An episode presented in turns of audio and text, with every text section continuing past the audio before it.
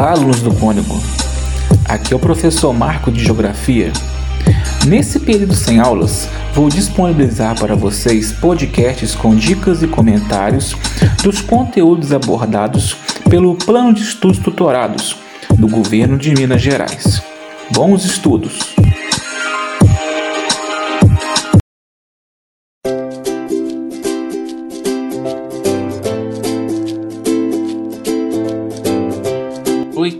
Ano, semana 4. Tema: Perfil etário da população mundial. Nessa semana, você vai entender alguns indicadores populacionais que são utilizados pelos governos e estudiosos para planejar ações no âmbito político, econômico e social que garantem melhores condições de vida às populações ao redor do mundo. Vamos lá! Foi dito, pessoal, hoje nós teremos uma aula bem conceitual. Então fique atento, porque se você souber os conceitos, vai ter facilidade para determinar qualquer assunto relacionado à demografia. A transição demográfica trata-se do fenômeno que começa quando termina o período de número elevado tanto de nascimentos quanto de mortes. Portanto, o crescimento populacional é baixo ou nulo. Vale ressaltar que, dependendo do país, essa variação ocorreu no início do século XX, onde o número de mortes, principalmente devido às melhores condições sanitárias e de saúde, diminuiu. O gatilho da passagem é o início da queda de mortalidade, em um contexto de natalidade ainda elevada. O resultado da nova equação é um forte aumento do número de habitantes, até que a taxa de fertilidade também comece a cair gerando declínio rumo à estabilidade populacional. Essa estabilidade já é observada em muitos países europeus, Japão, já há cerca de 3, 4 décadas. A taxa de fecundidade estima a quantidade de filhos que a mulher teria ao longo de sua vida reprodutiva é geralmente expressa com o número de nascimentos por mil mulheres em idade fértil. No Brasil, segundo o IBGE, a idade fértil da mulher está na faixa entre 15 a 49 anos. Sabemos que temos casos fora dessa margem, mas mais raros. As pirâmides etárias são gráficos que representam a quantidade da população de determinado país em relação às faixas etárias da mesma, separada por gêneros. Pode ser representada pelas faixas de jovens, que vai de 0 a 19 anos na base, adultos de 20 a 59 anos na área central e idosos acima de 60 anos no topo. O crescimento vegetativo ou crescimento natural refere-se ao crescimento da população em um determinado território com base no número de pessoas que nasceram em um determinado período em comparação com o número de falecimentos. Indica então dessa forma a expansão natural da população em uma data localidade. Taxa de natalidade. Esse indicador representa o número de nascidos vivos no período de um ano, excluindo o número de crianças que nasceram mortas ou que morreram logo após o nascimento.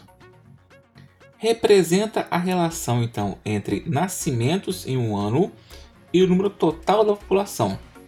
Essa taxa é calculada a cada mil habitantes e seu resultado é apresentado em por milhagem, ou seja, número por mil.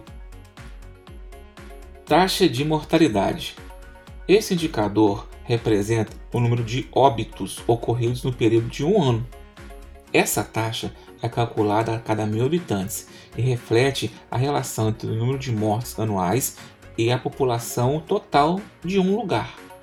Esse resultado é dado também em número por mil. Expectativa de vida ou esperança de vida nascer é o número médio de anos que a população de um país pode esperar viver. No Brasil, essa média aí fica em torno de 72 anos para homens e 78 anos para mulheres.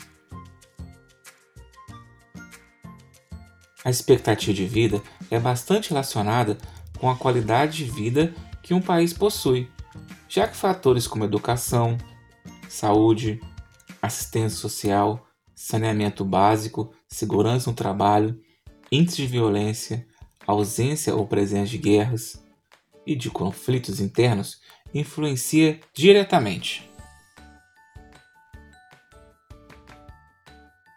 Para saber mais, assista ao vídeo Como a pirâmide etária no Brasil mudou ao longo das gerações. O link está disponível no seu material. Esse vídeo tem duração de 4 minutos e nele você poderá observar a dinâmica populacional brasileira em diferentes períodos.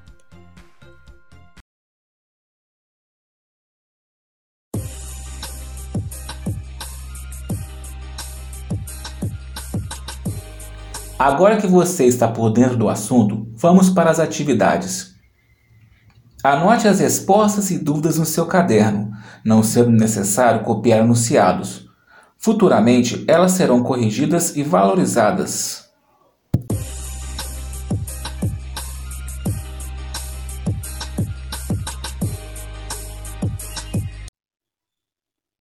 Atividade 1. As taxas de natalidade e mortalidade representam importantes elementos estatísticos para a compreensão da dinâmica populacional. No que concerne no seu, então nós já sabemos o que é a taxa de mortalidade e sabemos que é natalidade, né? nascimentos e mortes. Determina o que? Letra A, nível de fecundidade. Letra B, crescimento natural. Letra C, crescimento absoluto e letra D, índice de densidade demográfica. Qual dessas quatro aí encaixa melhor nessa relação? Observe as pirâmides etárias brasileiras para responder as atividades 2 e 3. Então, pessoal, nós temos aqui três pirâmides: 1980, 2015 e uma projeção para 2050. Então, vamos lembrar que essa pirâmide eu vou dividir em três escalas de idade: jovem, adulto e idoso, até 19, até 60 e mais de 60. A base sempre os mais jovens e o topo ser a população idosa. E também uma divisão entre homens e mulheres. Os homens aí de verde, mulheres de azul. Pois bem, observe que é uma variação bem intensa. Na primeira, a base está mais larga.